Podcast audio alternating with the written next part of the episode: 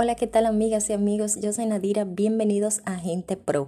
Gracias por estar aquí. El día de hoy quiero compartirte tres pasos específicos para que tú puedas notar cambios, para que puedas tener mejoras en tus finanzas personales.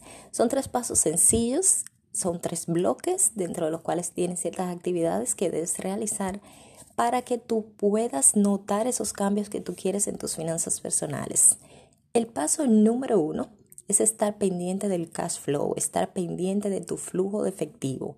Debes revisar cuáles son tus ingresos, qué es lo que tú recibes de manera mensual, trimestral o anual, como tú le estés calculando.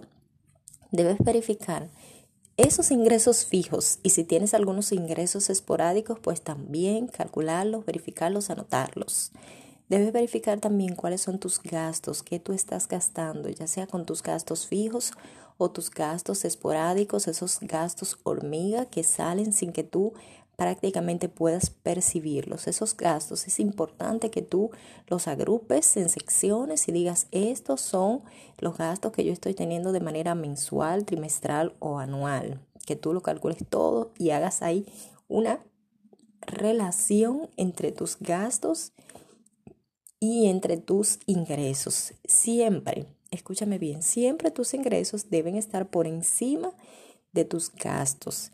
Si tú intentas, intentas, intentas, si no lo logras, por lo menos haz que estén nivelados, que, que tú tengas un igual. Pero lo que se busca es que tus ingresos estén por encima con mucho de tus gastos. Planifícate un poco menos de lo que tú recibes, de lo que tú ingresas, de lo que tú ganas. Este es el paso número uno, es básico, es fundamental que estés pendiente de lo que pasa en tu flujo de efectivo.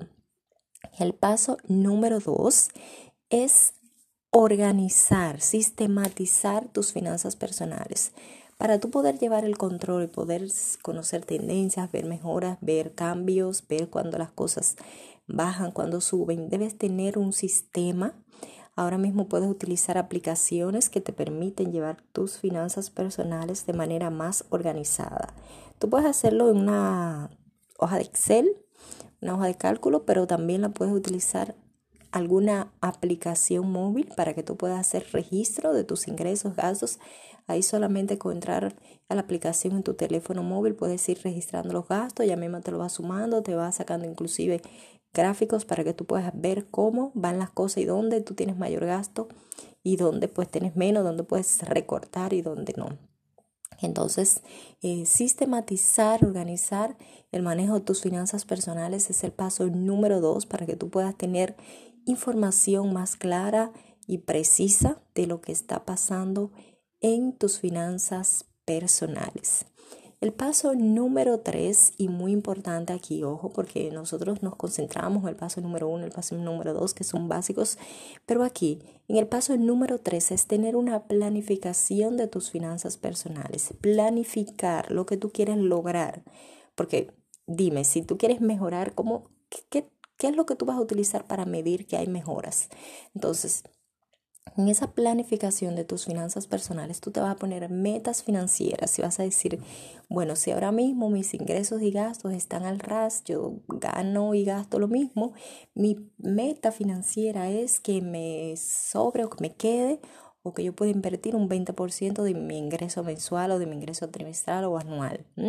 Entonces, en base a eso, tú planificas, esto es lo que yo quiero ver en tal mes, en tal fecha, y así Tú puedes incluir inclusive en esa planificación financiera un sistema de aumentar tus ingresos. Si tú puedes lograr aumentar tus ingresos, será mucho más fácil que tú puedas lograr esas metas financieras. Pero recuerda que aún no incrementas tus ingresos, puedes hacer una optimización de los ingresos que tú tienes en este momento, revisando siempre esos gastos. Así que estos tres pasos básicos son importantes que tú lo tomes en cuenta y vas a notar cambios. Si eres persistente, si eres consistente, empieza hoy, no quiere decir que ya en una semana tú vas a ver la diferencia, que en un mes tú vas a ver los cambios.